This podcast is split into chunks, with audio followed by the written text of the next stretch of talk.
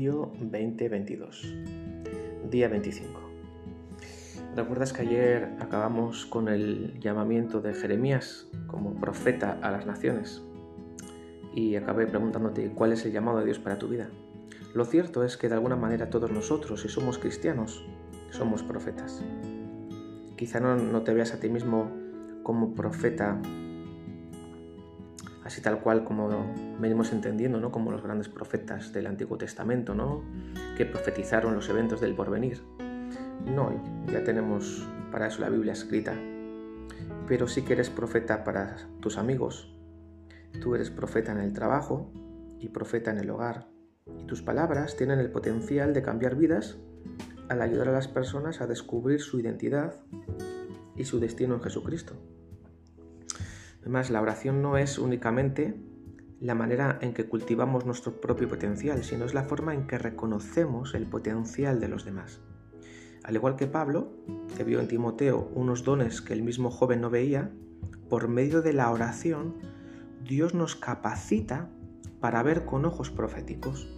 Nos da una comprensión de tipo sobrenatural, por lo que estaremos preparados para hablarles con valentía profética a las vidas que Dios nos pone en el camino. Eso no significa que vayamos a comenzar a predecir el futuro. Significa que vamos a comenzar a creerlo, a crearlo, perdón. ¿Cómo? Por medio de nuestras oraciones. La oración es la forma en que escribimos el futuro. Es la diferencia entre dejar que las cosas pasen y hacer que pasen. Y cuando le hablamos palabras proféticas a alguien, eso le da un nuevo aliciente en la vida. Según 1 Corintios 14:3, eh, el profeta habla palabras de consuelo y de aliento según le indica el Espíritu Santo.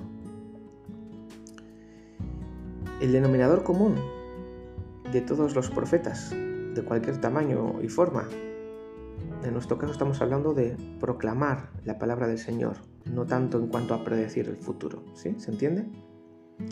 El denominador común es una comprensión profética que viene como consecuencia de la oración intercesora. Es decir, mientras más oramos, más proféticos nos volvemos. Y, de la misma manera, mientras menos oremos, más patéticos nos volveremos.